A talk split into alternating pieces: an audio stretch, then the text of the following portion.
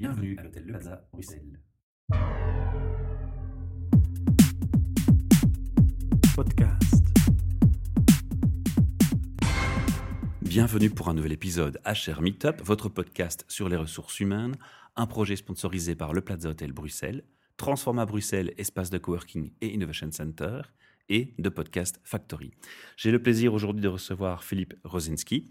Et je vais te demander, Philippe, comme pour tous mes invités, de te présenter avec une question toute simple. De ton rêve d'adolescent à ce jour, qu'est-ce qui s'est passé? Écoute, c'est une belle question. Quand j'étais adolescent, une, des choses euh, dont je me souviens, c'est que je m'intéressais vraiment à, aux différentes disciplines. À l'école, euh, c'était peut-être un peu inhabituel, mais j'aimais les maths, la physique, la chimie, la biologie aussi, les, les matières plus littéraires. Je faisais de la musique dans une académie de musique et j'ai eu la chance aussi de faire partie de l'équipe d'athlétisme de, mon école. Et euh, cet, intérêt, cette curiosité pour différentes disciplines, je l'ai encore aujourd'hui. Et mon souhait à l'époque, c'était de, pouvoir d'une façon ou d'une autre, c'était pas encore clair comment ça allait pouvoir se passer, mais de pouvoir d'une façon ou d'une autre continuer à assouvir cette curiosité, ce désir de, de découverte et cette volonté de, ce soit en tout cas d'utiliser mon potentiel. Et je voulais aussi pouvoir faire quelque chose qui contribue à jeter des ponts entre ces différentes disciplines qui sont trop souvent cloisonnées et aussi à jeter des ponts entre les personnes et de pouvoir faire quelque chose qui soit utile à la société, apporter une contribution et, et si possible une contribution nouvelle, innovatrice.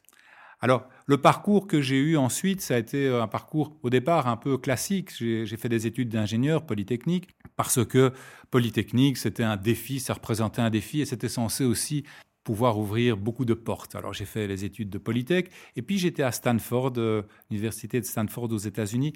Et là, j'ai fait des études d'electrical engineering, mais tous les cours à option, j'ai eu l'occasion de les prendre dans les sciences humaines. Déjà à l'époque, j'étais intéressé aussi par, encore une fois, la philosophie, la sociologie, d'autres euh, disciplines.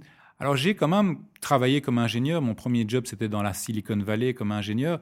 Et puis je suis revenu, j'ai travaillé en Belgique comme ingénieur et comme manager. Mais ce qui m'avait frappé à l'époque, c'est que souvent le potentiel humain est sous-utilisé. Ça, c'est dommage pour les personnes elles-mêmes, pour l'entreprise, pour la société en général. Et donc je me suis demandé comment faire pour mieux utiliser ce potentiel humain. Et bah, j'ai été reprendre des études de business, j'ai appris beaucoup de choses intéressantes, mais pas de réponse à cette question-là en particulier. Et c'est au travers d'un parcours de développement euh, personnel, de lecture, de séminaires que j'ai pu suivre, que finalement, j'ai pu trouver un certain nombre de réponses et j'ai commencé à travailler comme euh, coach, comme formateur, comme consultant en développement humain, développement du leadership. Et quand je dis coach, à l'époque, le mot je ne le connaissais pas. Je faisais du coaching comme Monsieur Jourdain faisait de la prose au début des années 90. C'est-à-dire que plutôt que simplement faire de la formation, ce que je faisais je fais encore par ailleurs, c'est-à-dire on, on, livre un certain contenu, charge aux personnes de l'appliquer, là ici, il s'agissait d'accompagner des personnes pendant une période de temps à relever leurs défis en utilisant leurs ressources. Et le rôle du coach un rôle de facilitateur qui aide à accéder à, à, ces ressources. Et donc ça, c'est un métier que je fais depuis 25 ans et je suis toujours aussi passionné par cela. Alors ce que j'ai fait par rapport au, au rêve que j'avais à l'époque, c'est de développer une approche du coaching qui fait elle-même la synthèse de perspectives multiples. C'est le sujet de mon deuxième livre, Global Coaching, une approche du coaching qui intègre des perspectives multiples qui vont du physique jusqu'au spirituel.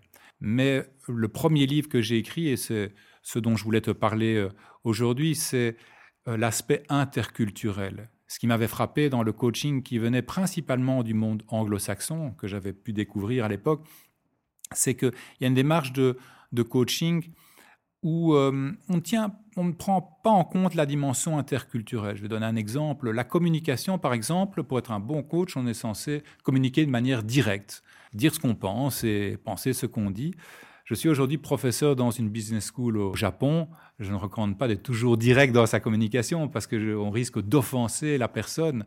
Et donc, une autre façon de voir les choses, c'est de, considérer que la communication peut aussi être indirecte. Indirect, ça veut dire que euh, on veille à maintenir de l'harmonie, à faire en sorte que personne ne soit heurté. Les deux ne sont pas contradictoires ou en tout cas inconciliables. Il y a moyen de réconcilier ces deux perspectives. Si on arrive à communiquer d'une manière qui soit à la fois claire, précise, mais aussi avec sensibilité, on arrive à avoir le meilleur des deux mondes. Et donc ma démarche a consisté, Ça, c'était dans les, années 90 et un livre, premier livre qui est sorti en 2003 sur le coaching across cultures, qui, qui a été euh, publié en dix langues.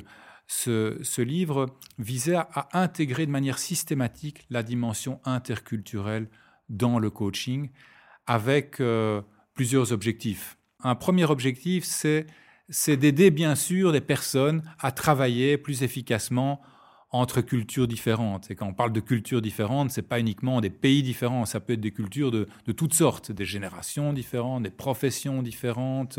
C'est vraiment euh, sans limite. On a tous plusieurs cultures d'ailleurs.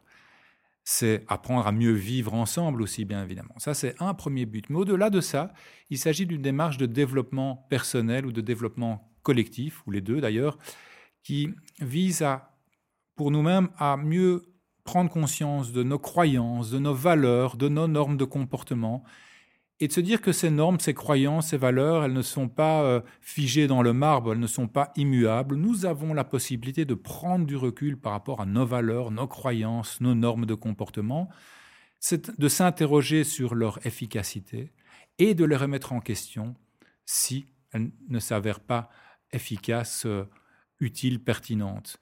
Et donc le but, c'est de pouvoir aller au-delà de nos croyances, de nos biais culturels, dans un mouvement d'enrichissement permanent, en apprenant des autres cultures, d'autres façons de communiquer, d'autres façons de gérer le temps, d'autres façons de nous organiser. Et ça permet finalement de développer une approche de coaching qui est plus riche, plus créative, parce qu'elle euh, offre de nouvelles possibilités comportementales est-ce que ce souhait de te pencher sur le multiculturalisme et, la diversité en, soi, est-ce que c'est pour répondre aussi à un besoin qui correspond à la mondialisation et aux entreprises qui deviennent de plus en plus interconnectées avec des équipes travaillant à travers le monde? Ou est-ce que c'est vraiment simplement, toujours en restant dans la mentalité, d'utiliser un outil en plus du coaching qui est disponible? C'est et, et plutôt que ou.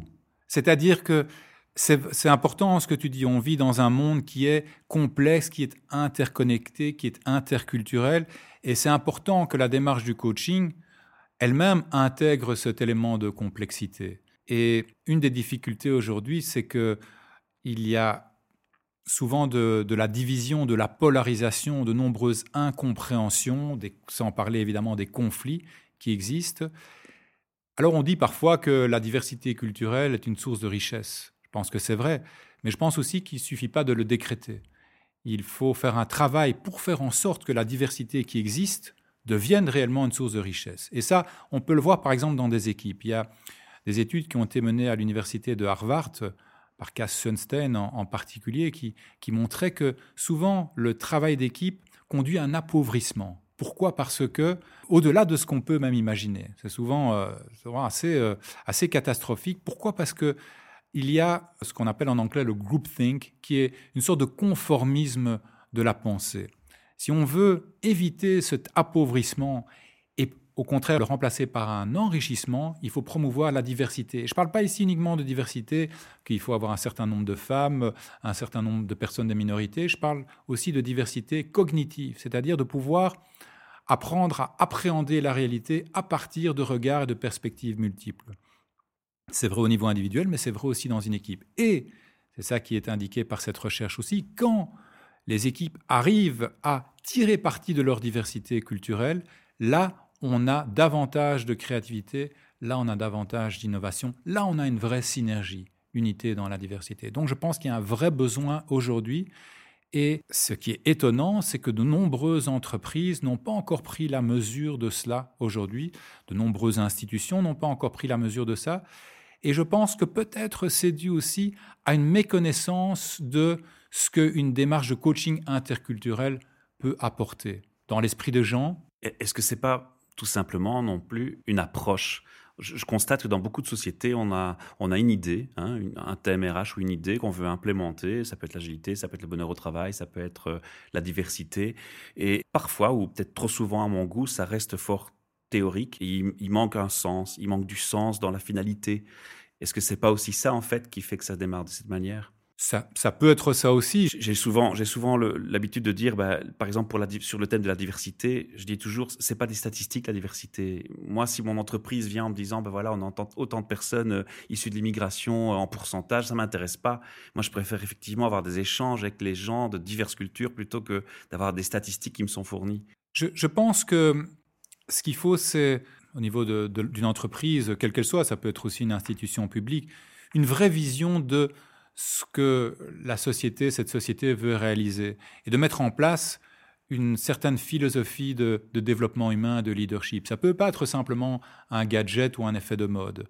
En l'occurrence, si on parle de, coaching interculturel, je pense que ça doit partir d'une vraie croyance que ça peut amener un, un enrichissement qui va aller euh, vers plus de créativité et d'innovation, mais qui implique aussi un vrai travail de développement personnel à commencer par le top si l'entreprise euh, est prête à, s'embarquer dans, cette voie. Et ça demande un certain courage parce que ça implique une, certaine remise en question, de prendre du recul par rapport à nos valeurs, nos croyances, euh, nos normes de comportement, être prêt à les remettre en question, à les enrichir en apprenant des autres. Et c'est en faisant cela qu'on peut avoir euh, cet effet d'unité dans la diversité et cette vraie synergie qui peut se, se produire. Entre le moment où tu as commencé et maintenant, est-ce que ça te semble de plus en plus facile ou de plus en plus difficile? Est-ce qu'il y a une évolution positive?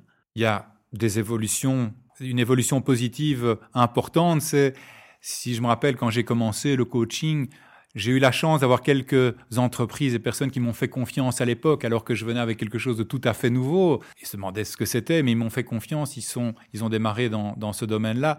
Aujourd'hui, il y a beaucoup de personnes qui font du coaching, qui, qui s'appellent coach euh, aujourd'hui. Et, je pense qu'il y a un côté positif de ça, c'est-à-dire une prise quand même de conscience de d'aller dans une démarche de, de développement humain dans l'intérêt des personnes elles-mêmes et aussi dans l'intérêt des entreprises.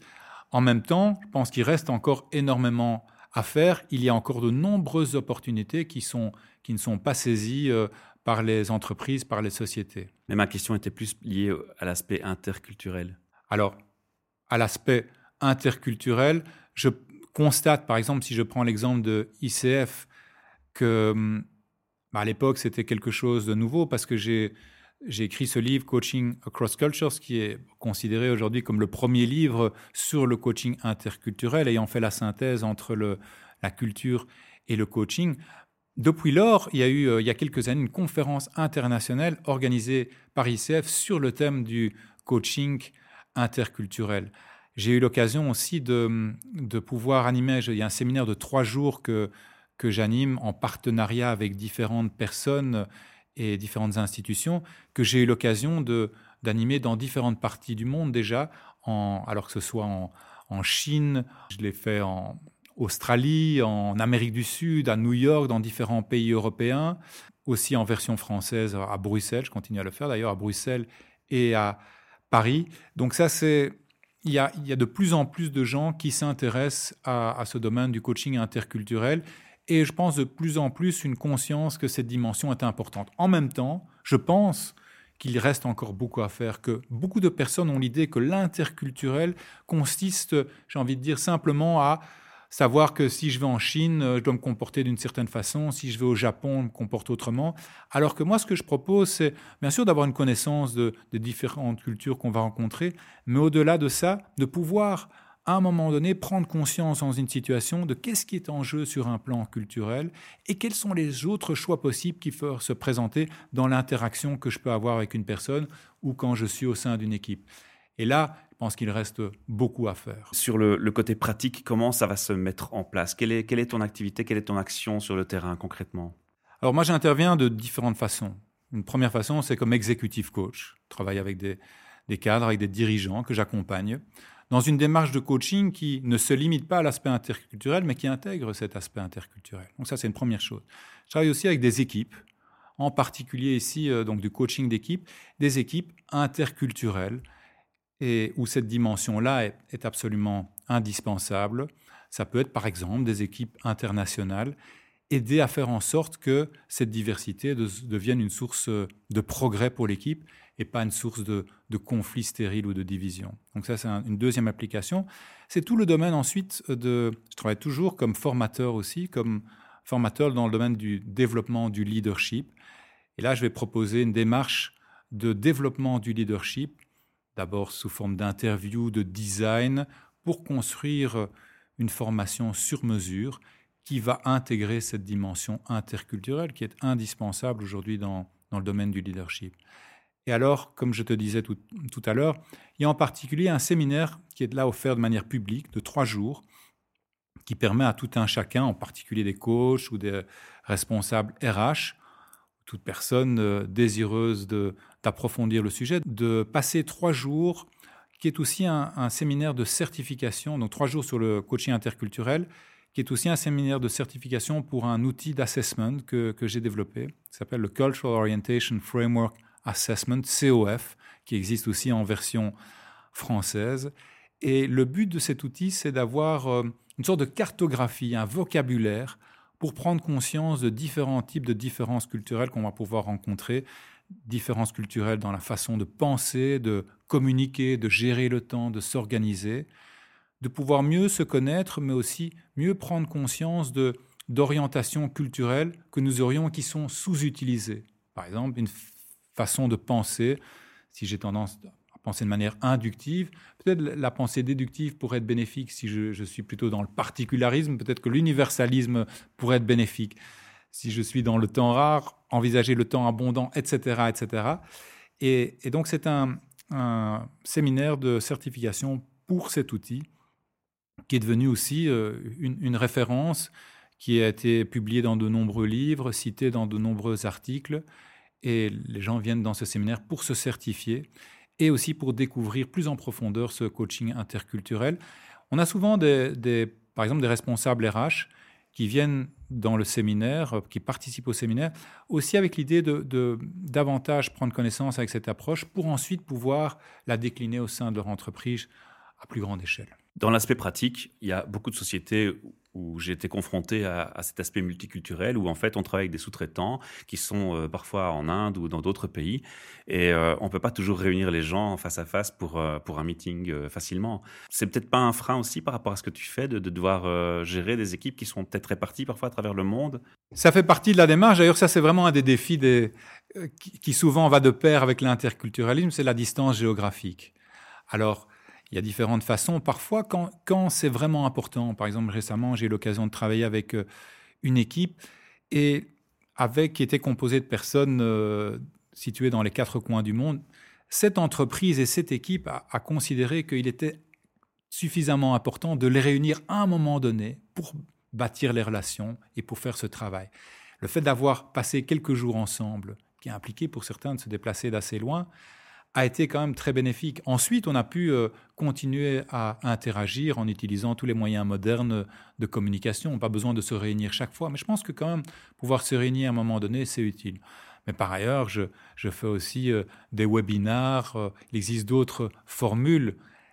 Mais malgré tout, je pense que de pouvoir à un moment donné réunir les personnes, ça reste quelque chose de, de bénéfique quand, quand c'est justifié, bien sûr c'est la touche plus une. Oui, c'est un plus. C'est pas toujours un must parce qu'il euh, y a un coût, si tu veux, un coût lié à ça. Et quand je, quand je travaille avec des, entreprises, pour moi, ce qui est important, c'est de bien comprendre le, besoin. Parfois, je suis contacté pour faire un coaching d'équipe et la question que je vais poser, c'est qu'est-ce que vous espérez gagner au travers de ce coaching d'équipe? Et la réponse peut être que finalement, Bien sûr, ce serait sympa, et pour moi aussi, de faire ce coaching d'équipe, mais comment dire, l'investissement n'en vaut peut-être pas la peine par rapport aux bénéfices attendus. Peut-être qu'il y a d'autres choses plus pertinentes à faire ou plus efficaces à faire. Donc je pense que c'est important aussi pour un coach ou pour un consultant, un formateur, de pouvoir vraiment s'interroger quand est-ce que j'apporte de la valeur ajoutée? Mais à certains moments, effectivement, je pense que si on a une équipe de direction qui doit gérer des zones géographiques différentes, où il y a, où il y a un, un souci de, de créer davantage de cohésion, d'unité pour montrer aussi l'exemple vis-à-vis de toute l'entreprise, à ce moment-là, ça peut être utile pour l'ensemble de l'équipe de se réunir, de bâtir des liens qui soient euh, des liens au-delà de, quelque chose de superficiel, elle est un peu plus profonde pour construire vraiment une équipe performante dans la durée. Et là, se réunir peut être utile. Oui. Alors, c'est pas à toi que je vais l'apprendre, mais tu sais que quand on vient avec une nouvelle approche ou une nouvelle démarche, souvent on a des, des barrières qui se lèvent. Est-ce que tu peux nous dire les barrières qui sont celles qui reviennent de façon classique et que tu identifies? Les barrières, c'est vrai que je suis un, petit peu habitué à ça. C'est, je pense que la, la barrière principale, c'est nous ne savons pas ce que nous savons pas. Et donc souvent, c'était la barrière que j'ai rencontrée il y a 25 ans quand, quand je commençais dans le domaine. Euh, les gens, on leur parle de quelque chose, mais ils n'ont pas forcément un vécu pour se rendre compte de ce que ça peut apporter. Alors aujourd'hui, dans le domaine du coaching, y compris le coaching culturel, on, a des, on peut étayer ce qu'on a fait au travers de, de case studies, de, on peut montrer que, cette démarche a une efficacité. Mais même ça, ça suffit pas nécessairement à convaincre. Je pense que les personnes doivent être prêtes à, rentrer dans un parcours de développement personnel, doivent idéalement avoir eux-mêmes expérimenté du coaching ou du coaching d'équipe pour vraiment prendre la mesure de, ce que ça peut apporter. Et le paradoxe, c'est que souvent ceux qui en ont le plus besoin sont pas ceux qui vont faire appel euh, aux services euh, que, je pourrais proposer ou que d'autres pourraient proposer. C'est déjà ceux qui sont dans une démarche euh, de, recherche permanente, de, progrès, d'innovation, une vraie démarche de, performance, mais aussi euh, d'humanisme, une vraie démarche de, progrès euh, au bénéfice de tous. Ceux qui sont déjà dans ces démarches, souvent ce sont ceux-là qui ont tendance à chercher encore à s'améliorer. Et mon souhait serait que encore bien d'autres découvrent le, le, bénéfice que le coaching interculturel peut apporter dans l'intérêt de, de, tout le monde. La société en a besoin aujourd'hui. Plus d'unité dans la diversité. Je crois que les gens ont besoin surtout, c'est de visualiser concrètement les choses. Hein. Tu, tu, le mentionnais justement. Alors peut-être on peut les aider en donnant un exemple. Est-ce que tu peux donner un exemple d'une difficulté qui existe entre deux cultures qui, une fois au travail, pose vraiment un problème et que tu peux, que tu peux aider à, oui. à solutionner? Alors je vais, je vais répondre à ta question, mais je vais peut-être dire aussi que je, je, vais me permettre de renvoyer à mon livre Coaching Across Cultures, qui existe aussi en version française, en version néerlandaise, en version japonaise, chinoise. Ça, ce sera moins utile ici à Bruxelles. Mais là, il y a toute une série d'exemples que, que je donne. On va euh, en prendre un aujourd'hui. Voilà, que, mmh. que je donne. Mais euh, un exemple qui me vient à l'esprit, c'était euh, une équipe, par exemple, où il y avait euh, vraiment un manque de confiance entre les membres de l'équipe. Et c'était une équipe en Angleterre. Donc, euh, c'était même pas une équipe internationale, c'était une équipe de direction en Angleterre, avec deux cultures, des gens qui, qui avaient plus une formation de MBA, de business mind, euh, business, et puis d'autres, c'est dans, dans, le domaine médical, qui avaient une formation d'infirmière, et, ce qui les intéressait, c'était plutôt de rendre service aux patients. À la limite, même de travailler pour une entreprise. Euh, euh, mercantile, ça les gênait. Elles avaient même un sentiment de culpabilité, elles, parce que souvent c'était plutôt effectivement des femmes, d'être, de travailler dans une entreprise mercantile. Et donc, le travail a consisté à aider ces, ces deux groupes, sous-groupes, à bâtir de la confiance en comprenant l'apport que chacun pouvait avoir et dans un enrichissement mutuel. Cet apport, alors je n'ai pas le temps de rentrer dans, tous les détails, mais je, raconte cette histoire dans, dans, mon livre, a été finalement au bénéfice du client final. C'est-à-dire, pour cette entreprise, pour les business managers, le fait de se mettre dans la peau des patients leur a permis de mieux comprendre leurs besoins et de finalement mettre sur pied de nouvelles euh, propositions de business qui ont servi à la fois ces patients, mais à la fois le business. Et ce faisant, l'équipe a pu bâtir de la confiance, c'est-à-dire se rendre compte qu'il y a moyen de, de, réaliser un objectif ici, en l'occurrence de profit et de performance, et en même temps d'œuvrer utilement pour la société, ici en l'occurrence au bénéfice des patients. Ça, c'est un exemple de différence culturelle aussi. Une culture plus de profit euh, business d'une part et une culture plus humaniste d'autre part qui existait au sein de, de cette équipe. Mais j'ai d'autres exemples, par exemple dans le domaine de...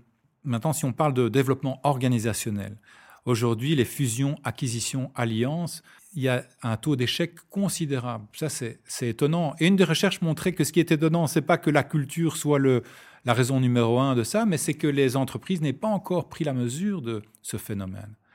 Et donc là, j'ai eu l'occasion d'accompagner une alliance entre deux entreprises, une française et une néerlandaise. Dans certains cas, il y avait des projets d'équipe avec des Néerlandais, des Français qui travaillaient ensemble, qui ne se parlaient même plus parce que voilà, il y avait un niveau d'animosité, de conflit qui était tel qu'ils ne se parlaient même plus. Au travers de la démarche que ben, je décris euh, plus longuement dans le livre et dans certains des articles que j'ai écrits, ce qui est arrivé, c'est qu'ils se sont mis à mieux comprendre le point de vue de l'autre et à l'intégrer pour enrichir leur propre démarche. Par exemple, égalité, hiérarchie, c'était une des différences. Effectivement, une culture plus égalitaire, euh, comme, on, le sait, euh, aux Pays-Bas et plus hiérarchique en France. Ils ont pu apprendre les uns des autres. Et par exemple, pour les, les Français, ça a été de s'autoriser à aller confronter davantage leur management. Mais ça a commencé par le top, le top, le CEO, qui a donné davantage de permission, d'autonomie aux personnes dans son entreprise en ayant constaté que ça marchait pour les Néerlandais. Mais les Néerlandais, pour eux aussi, le progrès, ça a été de, se rendre compte que s'ils arrivent dans un meeting en sortant leurs idées comme ça, sans avoir pris la peine de parler aux différentes parties prenantes en amont, que souvent l'idée tombait à plat et elle était rejetée alors même que c'était une bonne idée. Et donc eux, ils ont appris des Français de, de faire une démarche que j'appelle politique constructive, c'est-à-dire de la politique qui est inévitable, mais de manière constructive, c'est-à-dire au service pas uniquement de soi-même mais des autres. Et en l'occurrence, de prendre la peine, quand ils avaient une bonne idée, de tester ça auprès des parties prenantes pour arriver à un progrès. Et donc, ils ont appris les uns des autres dans un enrichissement mutuel. Je crois que c'est un bon cas pour illustrer un peu le, propos d'aujourd'hui. Est-ce que tu peux fournir les, services que tu proposes en néerlandais et en français? Oui et non. C'est-à-dire que je, mon néerlandais est suffisamment bon pour comprendre des personnes en néerlandais et pour m'exprimer, mais pas nécessairement pour moi-même animer tout un, séminaire, par exemple en néerlandais, euh, ou pour écrire un livre en néerlandais. Mais si un client t'interpelle... Mais, mais je travaille beaucoup avec des néerlandophones aussi. Et comment on fait? On, est dans trois langues typiquement. Il y a du néerlandais entre nous, mais parfois on bascule vers le français et parfois vers l'anglais aussi. Donc c'est vrai que je travaille principalement en anglais et en français, mais euh, les services peuvent être proposés en néerlandais. J'ai animé aussi le séminaire dont je te parlais public en espagnol, mais avec quelqu'un d'autre. Moi, je ne parle pas espagnol, euh, très très peu. Mais en travaillant de concert avec une collègue, on a pu offrir le séminaire en, espagnol. C'est important de signaler pour les, auditeurs et les DRH qui nous écoutent euh, de savoir qu'on peut accéder de toute façon à tes services, même en néerlandais, mais Absolument. avec un, accompagnement. Absolument. Ok. L'URL de ton site, parce qu'on n'a pas eu le temps de tout dire aujourd'hui au micro, malheureusement. Alors, il y, a, deux sites, en fait. Il y a euh, philrosinski.com, www.philrosinski.com, et aussi un deuxième site, www.globalcoaching.pro, le site dédié à mes deux livres, Coaching Across Cultures et Global Coaching. Et alors la page Facebook toute nouvelle, Global Coaching Pro. Alors tu sais qu'on a un rituel, on termine nos interviews par trois questions euh, typiquement RH. Et il se trouve que les, questions vont être liées au prochain sujet de notre prochain événement du 21 novembre, Corporate Vitality. C'est le bien-être au travail dans sa globalité. Qu'est-ce que tu penses qu'il est urgent pour les patrons d'entreprise et les DRH de mettre en place pour aider sa population à être heureuse au travail? Je pense que ce qui est important, c'est plutôt que de céder à la tentation de, prendre la dernière méthode à la mode, c'est d'avoir une approche globale, intégrée, qui fait appel à des perspectives multiples. Si on veut vraiment favoriser le, bien-être, le bonheur au travail, je pense qu'il faut une démarche qui intègre différentes perspectives qui vont du physique jusqu'au spirituel. Bien-être, ça peut être sur un plan physique, mais ça peut être jusqu'au plan spirituel, et je veux dire par là, pas nécessairement, euh, je ne parle pas nécessairement de religion ici, mais de trouver un sens dans ce qu'on fait, donner du sens au travail, en passant par les perspectives culturelles dont on vient de parler, de pouvoir, dans une entreprise, faire en sorte que chacun puisse s'exprimer, apporter sa différence au bénéfice de l'ensemble de la société, de l'entreprise et de la société en général. Une entreprise aussi où sur le plan psychologique, il y a des relations constructives entre les personnes. Donc c'est un travail euh, sur différents plans qui doit être mené et qui souvent malheureusement manque. Mais ça suppose de la part des dirigeants eux-mêmes d'être prêts à rentrer dans ce type de démarche. Est-ce que tu as déjà vu dans ton parcours ou, avec les entreprises avec lesquelles tu échanges des choses qui sont inhabituelles où tu te dis waouh, ça, on n'y a pas encore pensé pour, euh, pour implémenter du bien-être dans, dans le milieu du travail? Des choses inhabituelles. Euh, j'ai essayé, moi, de faire euh, modestement à mon niveau des choses nouvelles avec des entreprises. Et donc, on a fait des choses avec, par exemple, l'exemple qui me vient à l'esprit comme quelque chose d'un peu inhabituel, c'est en Inde, lors d'un séminaire, de voir tous ces dirigeants qui se sont mis dans une démarche de, danse, de danser et se mettre dans la peau de différents archétypes euh, inspirés de, la mythologie hindoue. C'est une manière de dire que nous avons en nous à la fois le guerrier, celui qui prend soin des autres, le sage, le créateur. Nous avons différentes facettes à notre personnalité et il s'agit de pouvoir aider à déployer ces différentes facettes.